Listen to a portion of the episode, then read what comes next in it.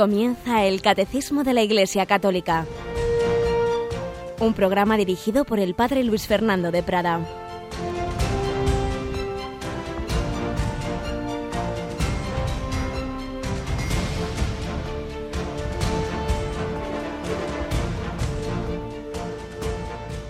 Un cordial saludo, querida familia de Radio María. Ya estamos aquí otra semana para seguir profundizando en el catecismo, para seguir formándonos, para que el Señor, a través de su iglesia, a través del magisterio de la iglesia, pueda iluminar nuestra mente y calentar nuestro corazón, porque esta doctrina que nos sintetiza, esta doctrina de la iglesia que sintetiza el catecismo, no es mera erudición vacía, es vida, es algo para llevar a la vida y de hecho estamos viendo como son temas que nos afectan a unos y a otros, como hay testimonios de diverso tipo en los que se ve cumplido lo que la Iglesia nos enseña.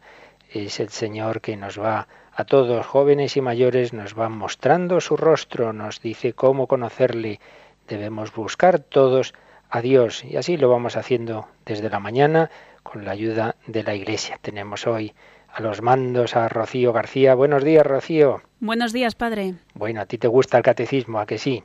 Me gusta, sí. Pero además, como eres chica joven, también te lees el Yucat, ¿verdad? Por supuesto. pues hoy vamos a leer algún puntito de cada uno de ellos, ¿te parece? Muy bien. Bueno, pues vamos a comenzar rápidamente, que hay mucho que decir, pero como siempre, antes de entrar en el catecismo, pues vamos a eso, a algún testimonio de personas que nos ayuden a llevar a la vida, a llevar a la práctica todo lo que la Iglesia nos enseña.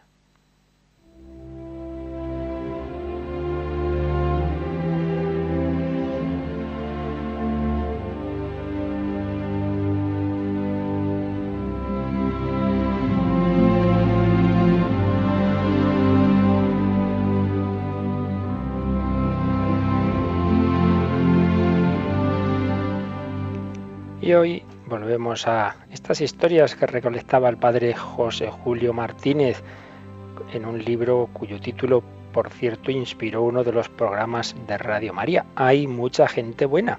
Ese programa que los viernes por la noche podéis disfrutar de él. Hay mucha gente buena. Y una de las historias que recogió ocurrió en Bombay, en la India, y la escribía un hombre que contaba lo siguiente. En aquella cama del hospital donde estaba ingresada mi madre, me pareció en la noche buena más guapa que nunca. Entre sábanas y almohadas solo se le veía el rostro que parecía desprendido de todo lo corporal para elevarse pronto al cielo, mecido por nubes blancas.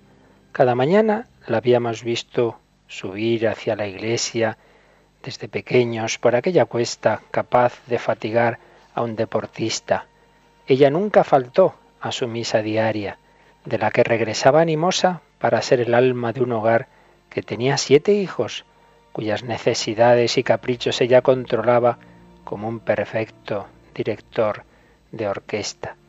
Y con la misa y la comunión, el rosario también de cada día, entre sus dedos lo estaba sosteniendo cuando sus hijos rodeábamos su cama en el hospital, y allí lo palpé yo mismo, cuando me incliné a darle un beso.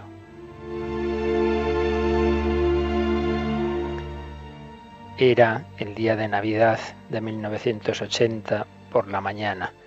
Le habíamos llevado una gran tarta y un cesto de frutas, pero lo que mayor alegría le causaba era la presencia de todos sus hijos. En esto, no sé si quiso celebrar la Navidad con el amor del que lo da todo, o si quiso darnos, como postrera lección de una madre cristiana, la lección de quedarse a solas con Dios. Lo cierto es que nos mandó a repartir la tarta y las frutas a todos los enfermos de la planta, además de los empleados y enfermeras. Así pues, como si fuésemos una delegación diplomática muy importante, fuimos de cama en cama hablando con cada uno y distribuyendo los regalos de mamá. Como el pabellón era grande, tardamos más de una hora en visitar a los enfermos y al personal sanitario. Cuando volvimos contentos a decirle que su encargo quedaba cumplido, nuestra madre tenía ya los ojos cerrados. Su mano colgaba hacia fuera de la cama con el rosario sostenido entre los dedos, como si fuese el pañuelo blanco del navegante que desde la barandilla de su barco ha dicho el último adiós cuando parte hacia su patria.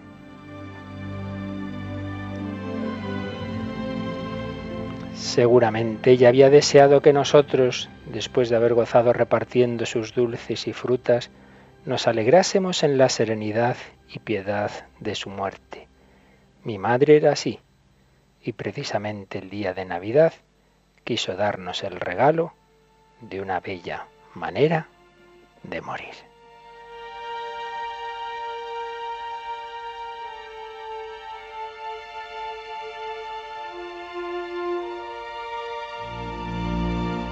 Una preciosa historia que me ha traído a la mente lo que contó alguien ya fallecido, que fue obispo, un señor Peinado, también de familia numerosa y que contaba que su padre reunió a todos sus hijos en torno a la cama en que fallecía y les dijo, os he intentado enseñar cómo vive un cristiano. En esta etapa final, en estos días últimos de mi vida, también quiero enseñaros cómo muere un cristiano.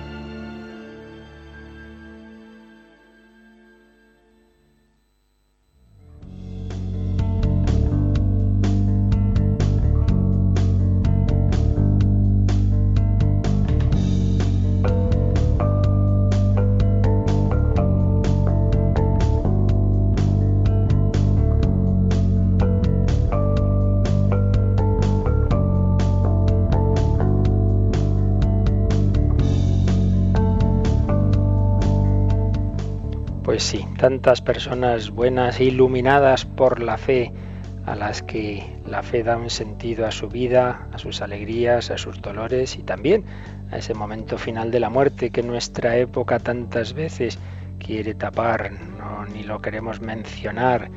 Cuenta el padre en un viaje a Nueva York, oyó que había un periódico donde estaba prohibido mencionar la palabra muerte. Queremos taparlo, pero es la realidad segura para todos nosotros y nosotros la afrontamos con serenidad, con esperanza, porque el Dios que nos ha dado la vida, el Dios que ha creado el universo, es también el Dios que nos llama, nos llama a la vida eterna con Él, a la inmortalidad. Sabemos de dónde venimos y a dónde vamos. Es lo que estamos viendo estos días en el catecismo. Estamos en esa primera sección de la primera parte del catecismo. El hombre es capaz de Dios.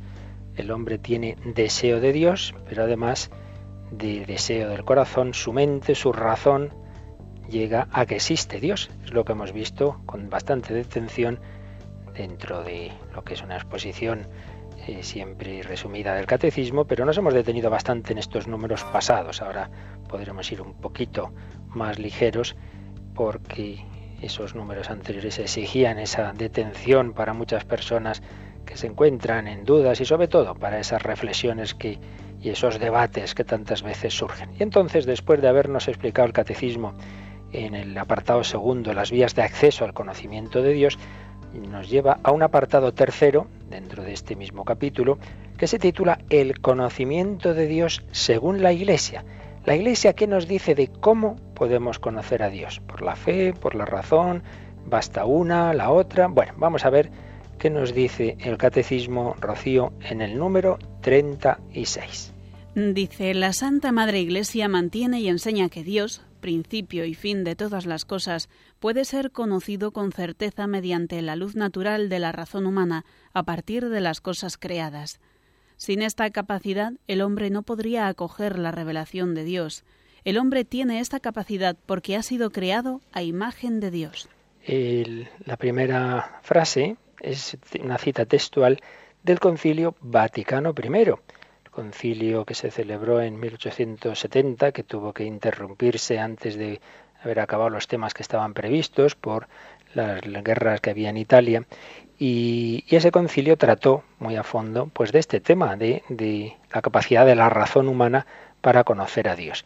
Y una de las conclusiones es esta expresión, que es una expresión dogmática. Esto no es una orientación, no, no, es un punto de fe que todo católico que crea en el magisterio de la Iglesia pues debe aceptar. La Santa Madre Iglesia mantiene y enseña que Dios, principio y fin de todas las cosas, puede ser conocido con certeza mediante la luz natural de la razón humana a partir de las cosas creadas. Es precisamente lo que hemos ido viendo en los días pasados, cómo nuestra razón, partiendo de lo que ve, partiendo de la contemplación del universo y partiendo también del interior de nuestra alma, si reflexiona de una manera serena y sin dejarse llevar de prejuicios, etcétera, llega a que existe Dios.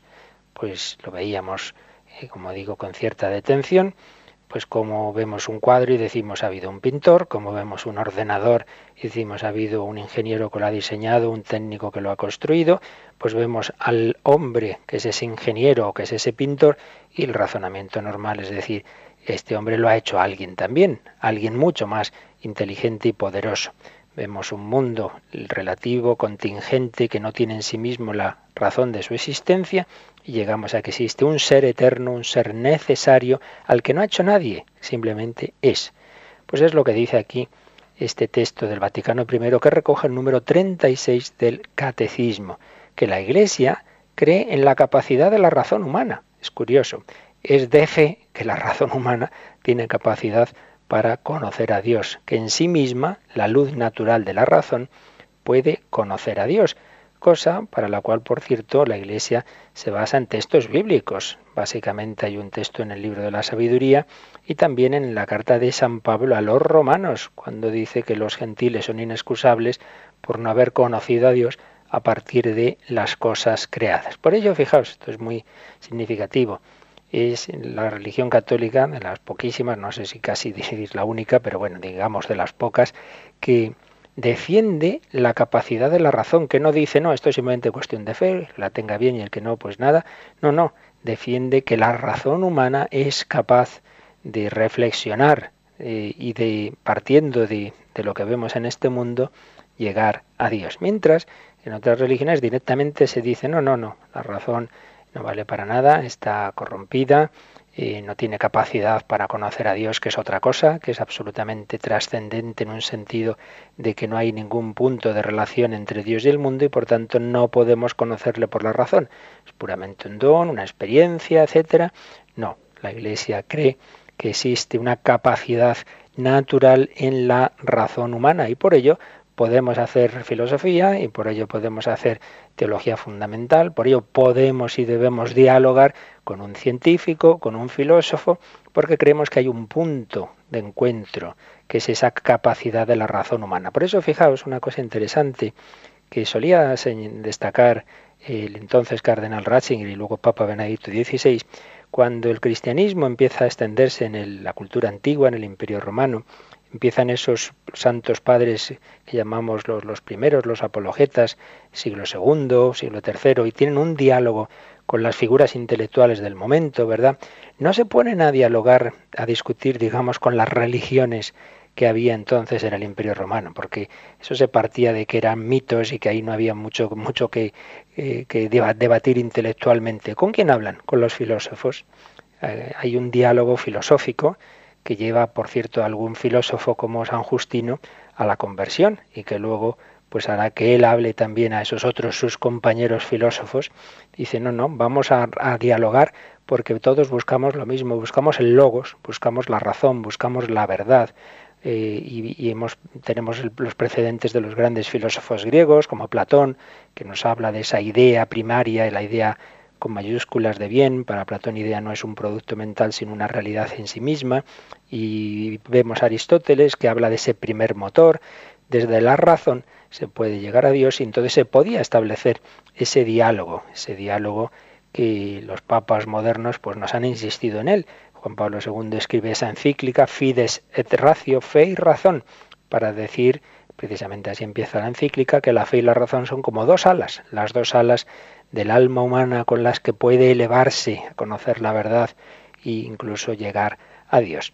Mientras que vemos hoy día que hay una tremenda debilidad de la filosofía, lo que se llama el pensamiento débil, del que ya hablamos en algún momento de la posmodernidad, que viene a decir que nuestra razón no tiene capacidad para estas grandes cuestiones. No, no podemos hacernos las grandes preguntas o, o, si nos las hacemos nunca vamos a encontrar respuesta porque nuestra razón solo vale para lo empírico, para la, para la ciencia en el sentido estricto de lo que podemos medir, de lo que podemos experimentar en un laboratorio, de lo que podemos meter en una fórmula matemática, pero no sirve para hablar de Dios, del alma, de la libertad, de la vida eterna.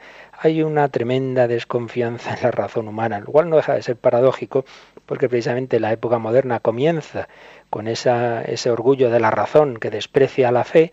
Dice, no, no, no, no, lo importante es que con nuestra razón tenemos que conocer todo, ¿verdad? La ilustración, aude sapere, atrévete a saber, dirá Kant tenemos que saber muy bien, muy bien, pero resulta que ese proceso acaba en todo lo contrario, acaba en una desesperación de la razón humana que no se ve capaz de las grandes cuestiones y que se tiene que resignar a, un uso de la razón solo para lo más inmediato, para lo más práctico. Y los demás grandes temas, como son los temas de la libertad y por supuesto de la religión, bueno, quedan al sentimiento de cada uno pero no se podría razonar sobre ellos. Pues la Iglesia no lo ve así. Y por ello, cuidado, a veces uno se puede pensar que tiene mucha fe porque dice, no, no, a mí estas cosas de, de la razón y de la apologética y de la filosofía, no, no, esto no, esto no me hace falta, yo solo la fe. Bueno, pues precisamente la fe católica dice que hay que valorar la razón. Así que tengamos cuidado con esa, con ese extremo que se llama fideísmo. Solo fe sin razón, pues es que la misma fe católica la que dice que Dios nos ha dado una razón, que tenemos que usarla. Por tanto, no pretendas ese tipo de fe sin razón, porque eso va contra lo que dice la propia doctrina católica. ¿Y cuál es el fundamento para que el, hombre pueda conocer a Dios? Pues porque está creado, dice el número 36, a imagen de Dios.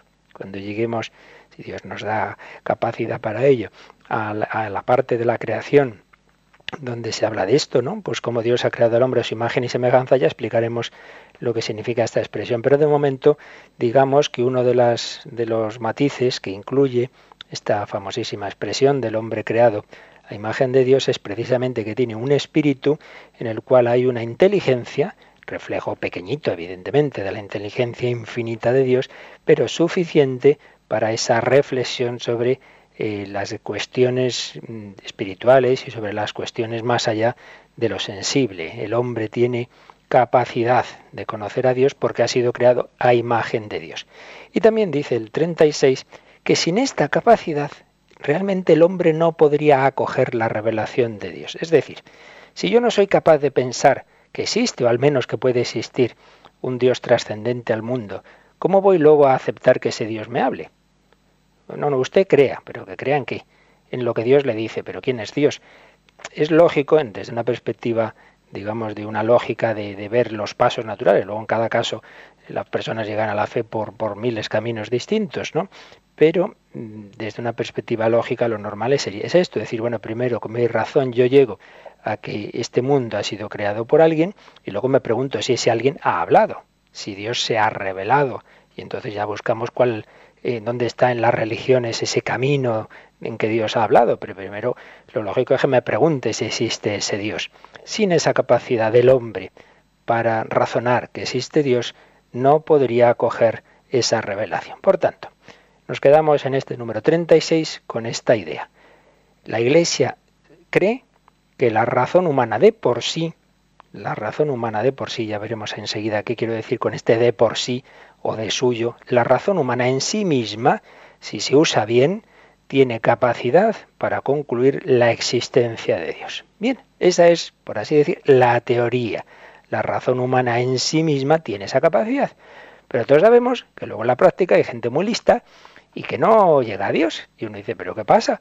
Estamos diciendo que el hombre tiene capacidad de conocer a Dios, entonces ¿por qué hay gente que dice, no, no, yo no veo a Dios, yo, yo no, no tengo ninguna certeza de que Dios exista? Pues nos lo va a explicar Rocío el número 37 por qué pudiendo conocer a Dios, luego muchas veces el hombre no lo consigue hacer. Vamos a ver por qué.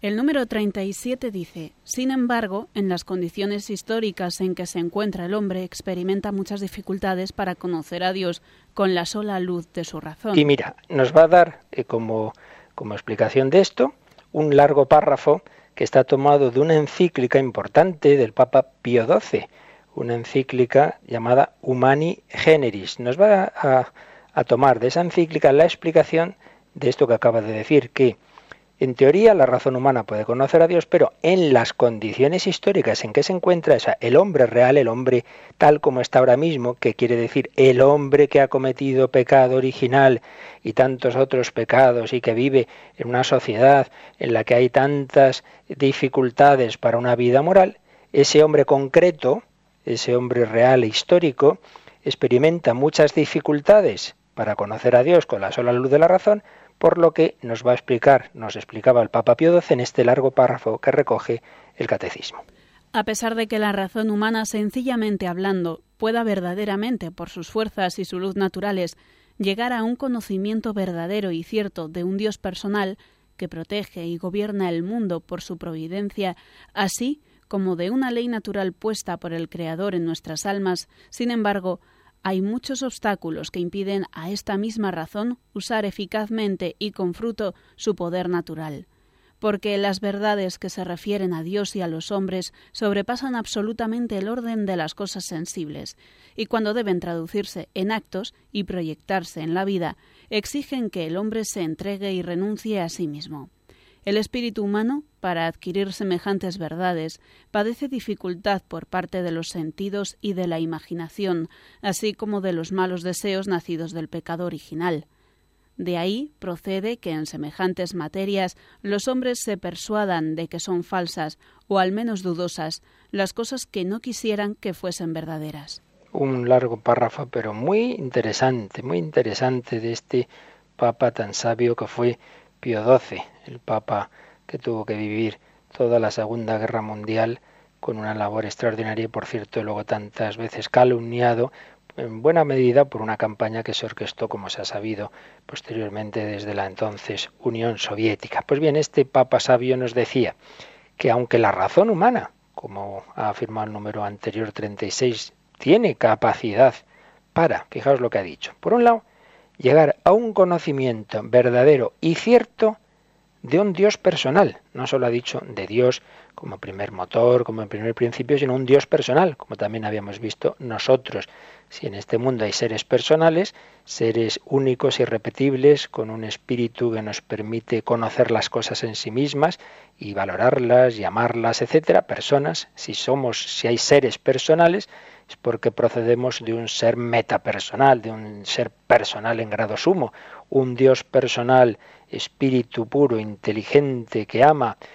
Podemos llegar a que existe un Dios personal, dice, que protege y gobierna el mundo por su providencia. Y también podemos llegar, decía Pío XII, a una ley natural, puesta por el Creador en nuestras almas.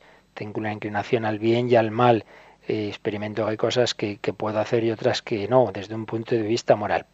Tenemos esa capacidad, pero sin embargo hay muchos obstáculos que impiden a esta misma razón usar eficazmente y con fruto su poder natural.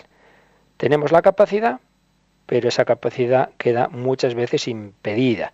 Un niño puede ser muy inteligente, pero no haber tenido ocasiones de estudiar bien, de una familia que no le ha educado, eh, en su ambiente pues eh, los compañeros eran todos unos gamberros y él también, entonces es una pena, ese chico tenía mucha capacidad inteligente, de intelectual, pero no la ha desarrollado. Pues también el ser humano que de por sí puede conocer a Dios, un Dios personal, y ver qué es lo que es bueno y lo que es malo, sin embargo se encuentra dificultades para ejercitar bien esa capacidad. ¿Cuáles? Nos dice aquí el Papa Pío XII, qué obstáculos podemos tener para ello. Por un lado, dice, las verdades que se refieren a Dios y a los hombres, estas verdades de tipo espiritual, sobrepasan absolutamente el orden de las cosas sensibles. Es decir, Claro, si yo dudo, si estoy sentado en una silla, pues la lanzo mi mano y sí, sí, aquí está la silla, ¿verdad? Si dudo si tengo aquí la mesa, pues la toco. Pero claro, si yo dudo de Dios, yo no puedo tocar a Dios.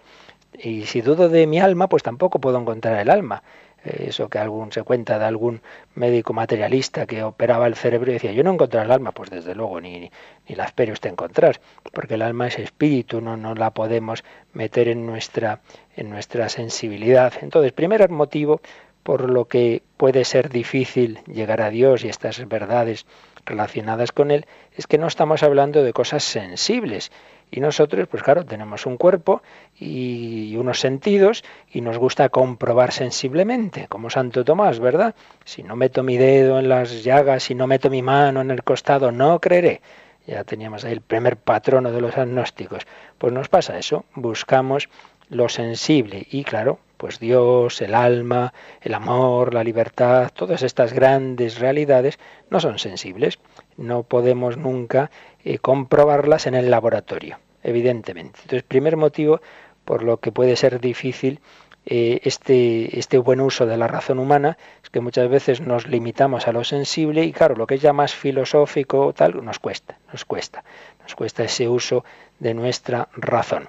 Estas verdades sobrepasan el orden de las cosas sensibles. Pero otro segundo motivo.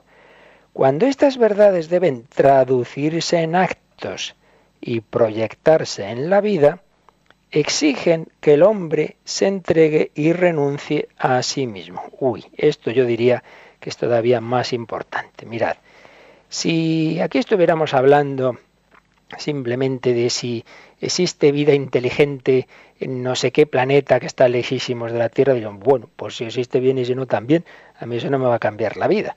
Pero claro, si estamos hablando de si existe un Dios creador que ha puesto en mi corazón una ley moral que dice lo que es bueno y lo que es malo, claro, es que si existe y tengo yo que dejar de hacer determinadas cosas, o tengo que dar cuenta de mi vida, o tengo que ponerle en el centro de mi vida y, y reconocerle y tal, oh, claro, eso ya va a cambiar mi vida. Entonces me afecta personalmente. Y claro, las verdades que nos afectan a nuestra vida y que intuimos que pueden llevarnos a cambiar de vida, pues eso ya no es pura teoría que me deja indiferente, no, no. Ahí ya no solo entra la razón, ahí entra todo mi ser.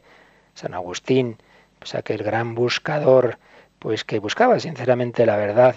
Y cuando ya al final de ese proceso ya, ya se daba cuenta que sí, que la verdad estaba en la Iglesia Católica, ya, ya tenía la certeza interior, sí, claro, pero llevaba 15 años viviendo con una mujer con la que tenía un hijo, con un determinado estilo de vida, que decía, es que si yo me convierto en la Iglesia Católica tengo que cambiar muchas cosas, tengo que dejar esto, esto que yo estoy haciendo. Y claro, ya no era una, una mera cuestión racional, necesitaba un empujón de la gracia de Dios ese empujón que tuvo un día, pues sentado bajo un árbol cuando oye esa voz que no se sabe de dónde venía de un niño cantando, toma y lee, toma y lee, y sintió que era Dios que le decía, toma ese libro que tienes ahí a tu lado, que era unas las cartas de San Pablo y lee, y abrió y se encontró un famoso párrafo de la carta a los romanos, no en comilonas y borracheras, no en lujuria y desenfreno, sino revestíos del Señor Jesucristo revestíos del Señor Jesucristo. Y al leer esas palabras, la gracia entró en su alma y le dio ese empujón que le faltaba. No era mera cuestión de razonamiento, necesitaba un empujón a su corazón, porque tenía que cambiar de vida. Y vaya que si la cambió, vaya que si la cambió. No solo se bautizó, no solo dejó ese concubinato, sino que llegó a ser sacerdote y obispo y uno de los santos padres más importantes de toda la historia de la Iglesia. El conocimiento de Dios no es pura teoría, afecta nuestra vida. Y claro, lo que afecta a nuestra vida, pues no es tan fácil, ¿verdad? Que lo aceptemos, que lo aceptemos. Eh, porque ya sabéis también que también se puede perder la fe porque si no piensas cómo vives, acabas pensando como, como, como, o sea, como estoy diciendo, me estoy liando, sí, si no vives al revés, si no vives como piensas, si no vives como piensas, acabas pensando como vives. El pensamiento tiene que ver con la vida, tiene que ver con la vida, no faltaría más. Así pues, primer motivo, que son verdades más allá de lo sensible. Segundo motivo, que son verdades que afectan a nuestro comportamiento. Y el espíritu humano, seguía diciendo el Papa Pío XII, para adquirir semejantes verdades, padece dificultad por parte de los sentidos y de la imaginación, como he dicho antes, pues los sentidos y la imaginación, pues claro, les cuesta muchas veces aceptar a Dios que supera esa, capacidad de los sentidos, pero también lo dificultan los malos deseos nacidos del pecado original. Y todos somos soberbios, yo no quiero que nadie me diga lo que tengo que hacer, lo que tengo que creer, a nadie nos gusta obedecer. Claro, si existe un Dios, tengo que obedecerle. Eso que dice un personaje de Nietzsche, en, si no recuerdo mal, en Así habló Zaratrusta. ¿Y cómo va a haber Dios? Si hubiera Dios yo no sería Dios. Ah, claro, interesante, esa soberbia del hombre que se hace de sí mismo un Dios.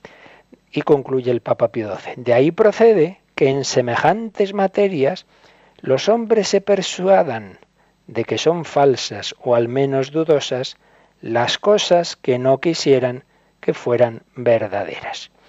Bueno, sí, a saber, sí, son teorías, son teorías. Le explica uno las razones para creer en Dios, sí, pues sí, sí, pero bueno, a saber, eh, a saber. Otros dicen que no. Las cosas que no nos interesan que sean verdaderas, fácilmente pensamos que son falsas o al menos dudosas. O al menos dudosas. Bueno, vaya usted a saber, ¿no? Con lo listo que es el Stephen Hawking y, y no tiene muy claro la existencia de Dios, pues será que no está tan claro. Nos convencemos rápidamente de lo que nos interesa, porque aquí está en juego no solo eh, la verdad, digamos, teórica, sino ante todo, está en juego mi vida, mi vida concreta, mi vida real. Pues vamos a pedirle al Señor que nuestro ser, todo nuestro ser, nuestros sentidos, nuestra imaginación, nuestras pasiones, nuestra inteligencia, todo, todo quede movido por el Espíritu Santo que nos vaya sanando para buscar la verdad, aunque esa verdad implique un cambio de vida. Tranquilos, que Dios no nos va a amargar la vida. No tengáis miedo. Cristo no quita nada, sino que lo da todo, nos han dicho los papas. No tengáis miedo, que parece que sí, claro, tienes que renunciar a cosas, pero Dios te da otras mucho más interesantes, mucho más bonitas, que llenan tu corazón. Fe y razón, las dos alas para conocer a Dios fe y razón. Vamos a pedirle al Señor saber usar todas las capacidades que Él nos ha dado para conocerle de todo corazón.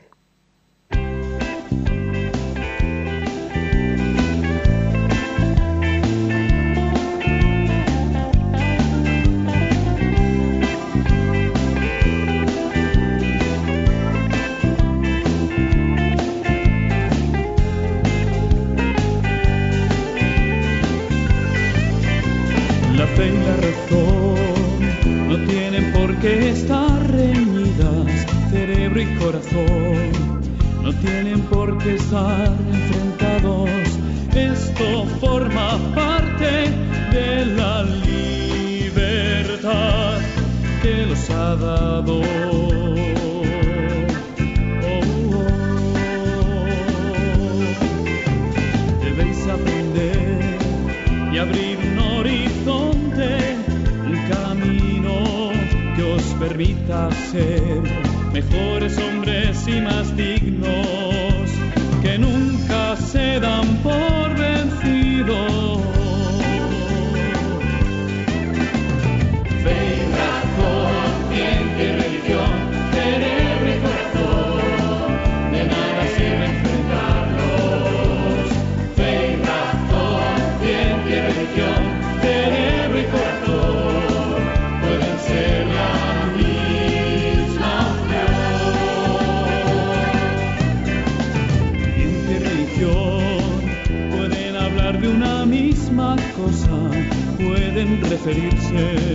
Al mismo Dios que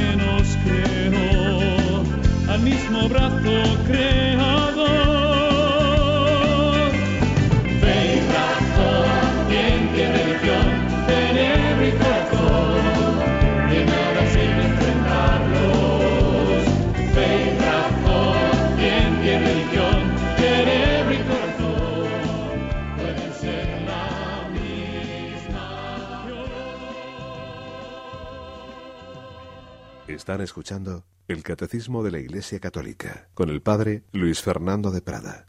Fe y razón, ciencia y corazón, todo, todo nuestro ser, si realmente todo él busca la verdad, la encuentra. Pero claro, si queremos un conocimiento teórico que no cambie nuestra vida, pues entonces esa habrá una zona de nuestro ser que no se quiera convencer. Y ya lo sabéis, os habrá pasado muchas veces hablar con una persona que se encabezona y ya puedes decirle cosas, no hay nada que hacer.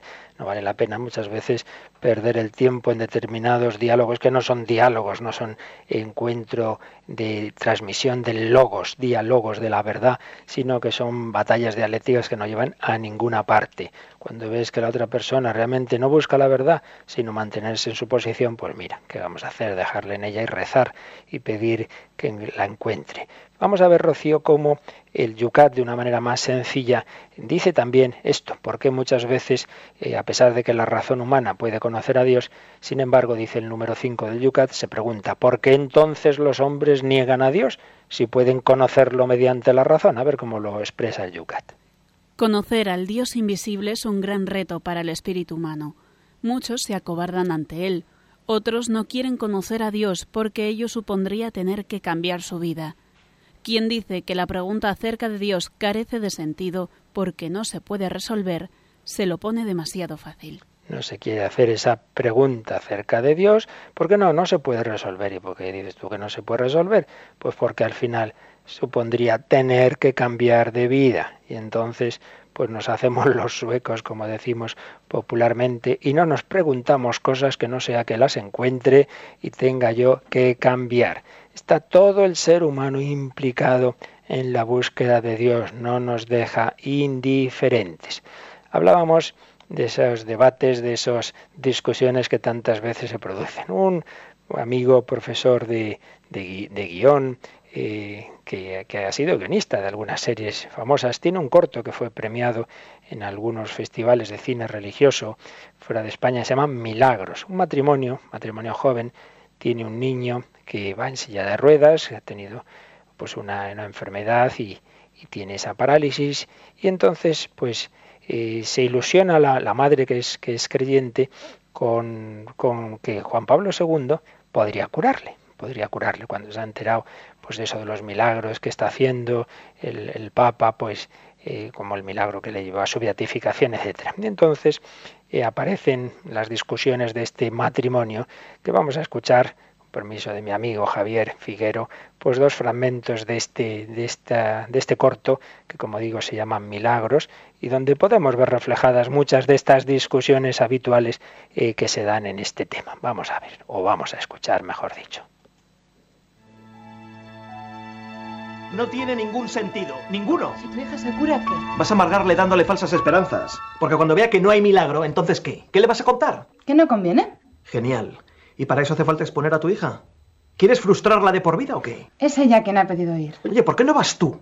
Y le pides un milagro a tu Dios y dejas a la niña en paz. Para que lo sepas, mi Dios también es tu Dios. Lo que pasa es que tú aún no lo pillas. Mira, soy doctor en filosofía y no veo a tu Dios por ningún lado. Como tampoco lo vieron Marx, Nietzsche, Kafka, por citar gente con cerebro. Vaya, pues resulta que Aristóteles, Shakespeare, Einstein o Heisenberg, por citar a otros cerebritos, y descubrieron a Dios. Bueno, como veis ahí uno da sus razones, otro da, el otro, otro da las otras, están ahí enfrascados porque él no le parece que ilusione a esa niña con la posibilidad del milagro. Y dice, si no se da el milagro, dice, bueno, pues ya le explicaré que si Dios no ha hecho el milagro sería que no sería bueno, que no sería conveniente. Pero ella pues se mantiene en que sí, que hay que acudir al Señor, hay que pedir el milagro y luego que haga lo que Dios quiera. Vamos a escuchar otro fragmento de este corto. Cariño, ¿Mm? Tú has recibido otra educación y me parece bien. Pero creo que debería respetar a los demás. ¿Y en qué no te respeto? Mira, yo soy ateo. De buena fe, pero ateo. ¿Qué? Pero ¿cómo puedes creer que un infeliz que murió hace 21 siglos a ti mañana te va a conceder un milagro? Pues durante 21 siglos a ese infeliz la gente le reza, le retrata, le levanta iglesias e incluso da su vida por él. ¿Eso no te hace pensar? Sí, que el mundo está lleno de tarados y acongojados. ¿Sabes realmente lo milagroso? Que ese tío os convenciera a todos de que hacía milagros. Perdona, ¿eres tú el que pedía respeto hace un segundo? No va a haber milagro. ¿Cómo no te das cuenta? Tú eres inteligente. No va a haber milagro. ¿Qué fe? No, en serio. ¿Qué, qué te juegas? Nada. Mira, ya sé. Si hay milagro, me confieso, fíjate tú. Me confieso. Ahora, si no lo hay, no me vuelves a dar la vara con tu Dios. ¿Vale? Conviertes a otro. Vale. Bueno, no está mal, ¿verdad? Ahí no voy a contaros qué es lo que pasa después, ¿verdad? Pero es muy interesante, pues, eh, esa especie de apuesta que se hace ahí. Tenemos que ver en cada caso, pues, cuando estamos hablando con una persona, pues, qué resquicio queda pues para ese diálogo, ¿verdad? Cuando la persona, insisto, tiene un mínimo de buena fe, porque si no, no hay, no hay nada que hacer. Pero este, este, este corto nos ha recordado un tema del que no he dicho nada en, este, en estos puntos del conocimiento de Dios, pero vale la pena al menos mencionarlo. Y es que otro de los argumentos eh, que nos hablan de Dios, en efecto, son los milagros.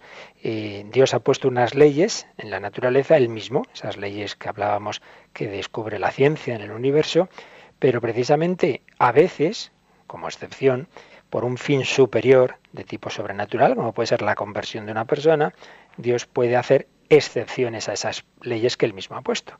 Y eso es lo que llamamos un milagro. Lo que funciona ordinariamente de esta manera, en un determinado contexto, en una petición a Dios, eh, de, un milagro, eh, una persona pues tiene tal enfermedad, ha ido a Lourdes, ha pedido a la Virgen que le cure y de repente ocurre algo científicamente inexplicable que llamamos milagro. Pues bien, esto no se debe de menospreciar cuando hay personas que dicen, a ver, a ver, ¿dónde hay milagros? Oiga, pues hay en bastantes sitios, muchos, pero de, los muchísimos que habrá que muchas veces no podemos eh, registrarlos ni demostrarlos, porque las personas los piden evidentemente a Dios y no, y no van ahí con las pruebas, pero sí que hay al menos dos ámbitos donde quien quiera puede investigar esos milagros. Por un lado, santuarios, y concretamente el de Lourdes, desde el primer momento se constituyó una comisión médica que investiga las, las, curaciones supuestamente milagrosas y que en esa comisión médica en ella eh, están no solo médicos católicos y creyentes, sino también agnósticos, ateos, con lo cual mm, simplemente a ellos lo que se les pide, claro, no es decir esto es un milagro, que ellos si no creen, pues no creen, pero sí por lo menos pueden decir esto que ha ocurrido aquí científicamente es inexplicable. La ciencia no tiene capacidad para explicar por qué esta persona que según estas radiografías, estas pruebas que teníamos de su situación, de repente ha pasado a esta otra. Pues bien, de los miles y miles y miles de casos que han ocurrido en el siglo y medio de existencia de Lourdes, eh, que pasen todos los filtros, porque se descartan enseguida eh, curaciones que pueden, en donde hay un tipo de mezcla de, de, tema psicológico, pues ya se dejan de lado. Luego, claro, muchísimas veces no existen esas pruebas simplemente por porque eso, porque muchas personas simplemente van a, a, Lourdes a rezar y a pedir a la Virgen ayuda, pero no van ahí con una carpeta con todas las pruebas médicas que a veces no se han hecho como se debían. En fin, que pasen todos los filtros, pues eh, a lo largo de todo este tiempo, y, que al final la comisión diga esto es científicamente inexplicable y luego ya se pasa al ámbito teológico que analiza a la persona que se ha curado, ve pues eso, cuál, cuál era su actitud personal, etcétera, pues son del orden de 60, 60 los casos clarísimamente eh, certificados como, como tales milagros. Eh, por poneros un ejemplo, Santuario de Lourdes. Pero es que luego en todos los procesos de beatificación y canonización, la Iglesia ordinariamente, desde hace ya siglos, pide a Dios como una confirmación de que ese proceso está bien hecho, pues una confirmación que dé a través de milagro. Entonces es como el sello de Dios de que esa investigación que se ha hecho sobre la vida de una persona, sobre sus virtudes heroicas, está bien hecha y la confirmación viene a través de ese milagro. Pues volvemos a lo mismo. No se aceptan así como así cualquier cosa, sino que tiene que haber unos estudios, unos estudios médicos, etcétera, etcétera. Por tanto, quien quiera. Yo he leído alguna vez algún libro en que se recogían de los milagros más llamativos de los procesos de canonización y realmente, en fin, son cosas muy fuertes, muy fuertes en muchos casos, de esas que dices, eh, que no quiera creer que no crea, pero milagros hay, vaya que sí hay. Y sin embargo, pues pues lo que pasó ya en vida de Jesús. No nos olvidemos de que el milagro más fuerte que hizo, aparte de su propia resurrección, fue la resurrección de Lázaro, cuatro días muerto, ante un montón de personas, Lázaro sal fuera, y recordad qué pasó, que unos creyeron en él y otros dijeron, hay que acabar con este hombre porque hace muchos milagros, caramba. Conclusión más curiosa, si hace muchos milagros, será que es verdad lo que dice, ¿no? Conviértete. No, no, no, no. Hace muchos milagros, hay que acabar con él, porque entonces van a venir los romanos, tal y cual, y esto no nos conviene. ¿Veis? Intuían que si era verdad la doctrina de Jesús iba a cambiar sus vidas para mal entendían algunos y entonces había que acabar con Jesús. Es tremendo la capacidad del ser humano para no aceptar la verdad cuando cree que esa verdad no es buena para su egoísmo, para su interés. Hemos hablado de Lourdes, hemos hablado de esos milagros, vamos a terminar nuestros audios de hoy, hoy hemos tenido especial ración cinematográfica con esa película de la que ya hemos oído otros, otras veces algún fragmento, pero dado que tiene mucho que ver con lo que estamos diciendo, la canción de Bernadette, pues de nuevo están discutiendo, están discutiendo sobre esos milagros que ocurren allí entre un hombre agnóstico que está enfermo y que luego ya habíamos oído algún, algún fragmento eh, en que él dice que no cree en nada, está discutiendo con, con médicos que están allí y al final se oye la voz del párroco que dice una frase muy interesante. Escuchamos este fragmento de la canción de Bernadette.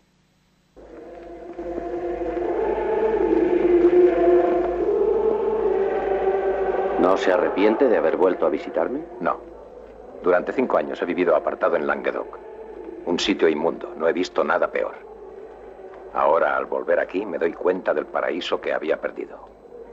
Yo veo, amigo mío, de qué modo arraigan las creencias en la vida humana. Pobres ignorantes. ¿Por qué vienen? porque tienen fe, porque están desesperados, porque casualmente se cura alguno. Y porque algunos hipocondríacos, por el nerviosismo del momento, olvidan una enfermedad que nunca han padecido. Sí, sí, tenemos cientos de esos. Pero también hay muchos casos que no es tan sencillo explicar. Ayer se curó una mujer de tuberculosis facial. De pronto descubrió que tenía boca y nariz, donde solo diez minutos antes no había más que una repugnante cavidad. Por favor, doctor. No soy un pastor analfabeto de las montañas. Tengo fotografías en el despacho. ¿Quiere usted venir a verlas? Caballeros, no discutan. Llevamos en la misma controversia varios años y supongo que seguirá discutiéndose bastantes más. Para aquellos que creen en Dios, las explicaciones no son necesarias. Para los que no creen no hay explicación posible. Eran las palabras del párroco. Para los que creen en Dios no hace falta explicaciones. Pues claro que Dios puede hacer milagros, no faltaría más. Se ha hecho el milagro principal, que es crear el universo y, crear al hombre, crear la vida. Bastante milagro es. Pues cómo no va a poder hacer milagro de que esas leyes que él mismo ha puesto, en algunos casos, hacer una excepción a ellas, naturalmente. Ahora, el que no cree, pues nada, no hay explicación. Pero ahí están los milagros y el mismo doctor que se, le oían todo ese tipo de explicaciones racionalistas, le tiene que reconocer a este comisario agnóstico y dice, sí, sí, pero hay, hay curaciones que no las podemos explicar sinceramente por ese tipo de razonamientos psicológicos, etcétera, etcétera. El que busca la verdad tiene signos de Dios para encontrarla. El que no, pues siempre se va a poder cerrar, siempre dirá, bueno, bueno, bueno, ya lo explicará la ciencia, ahora no sabemos explicar esto que parece un milagro, ya lo explicará. Pues bien, ya hemos dicho que si la resurrección de Lázaro llevó a algunos a no solo no creer en Jesús, sino decidir matarlo, pues está claro que nunca van a ser evidencias aplastantes los razonamientos, sino que son llamadas de Dios al corazón humano, pero nunca imposiciones a su libertad. Dios nos da la suficiente luz para que el que quiera eh, abrirse a Él pueda recibir esa gracia y convertirse, pero no nos fuerza, no fuerza nuestra libertad. Seguiremos profundizando en, estos, en este diálogo entre la fe y la razón, en cómo podemos conocer a Dios. Seguiremos haciéndolo mañana, pero como siempre estos últimos minutos, si queréis alguna pregunta, algún testimonio, pues podéis hacerlo como ahora nos van a recordar.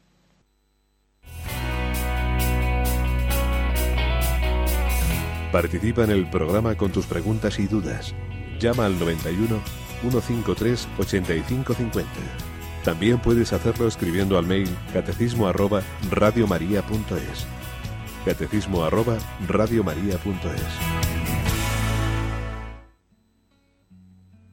¿Qué hubiese pasado si ella hubiese dicho que no? Ignorar o dilatado el anuncio de tu ángel de amor. En cambio creyó en tu palabra y se hizo tu esclava en un acto perfecto de fe. Y hoy Quiero ser como ella y amarte aunque duela las espinas y el camino de la cruz. Dame la fe, Señor, la fe de María.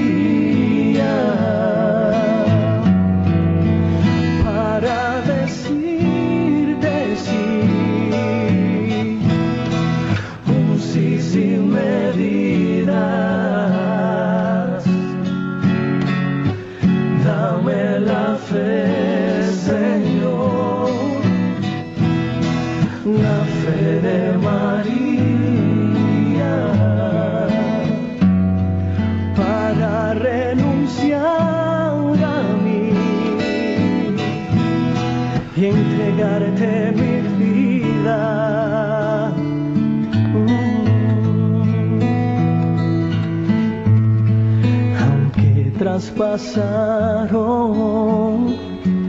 con una espada su corazón y su alma lloró el dolor de tus heridas. A los pies del madero se quedó y por creer ella es reina y señor y tú nos incorporas a tu eterna familia de amor. Y yo en tu amor quiero permanecer postrado a tus pies. Es lo único que un día llevaré. Dame la fe, Señor, fe de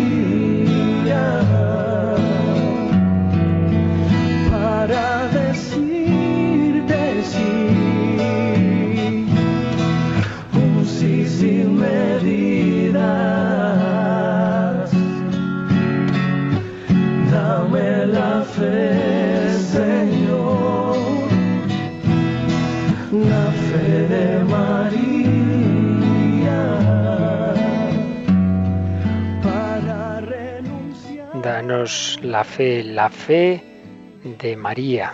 Recibido varios correos, pero son pues, agradecimientos, confirmaciones de cómo es así, de cómo es verdad que el Señor nos va mostrando la verdad.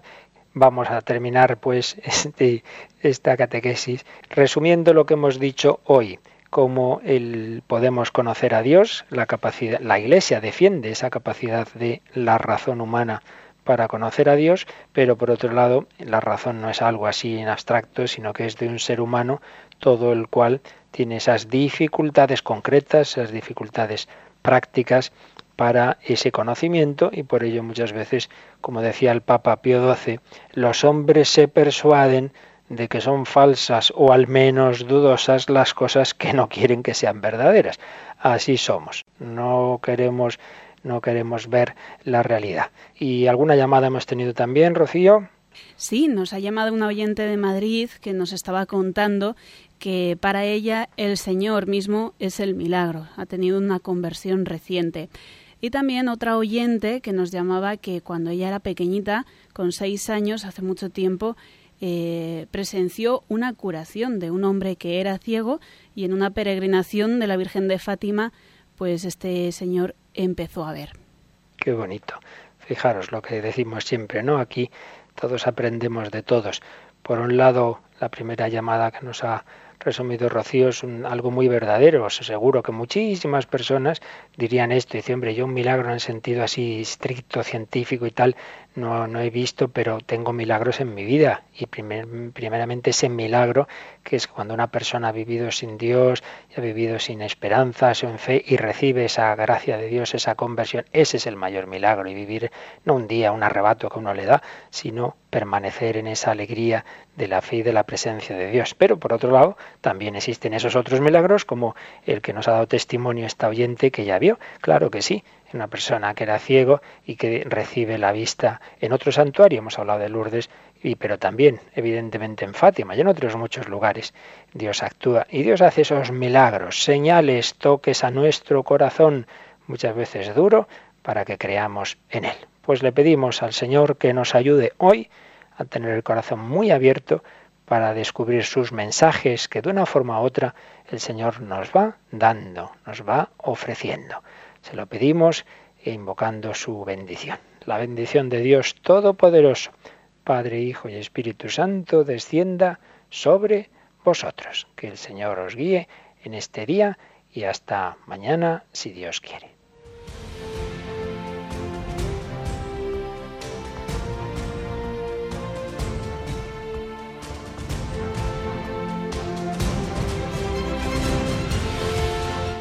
Han escuchado en Radio María el Catecismo de la Iglesia Católica, un programa dirigido por el Padre Luis Fernando de Prada.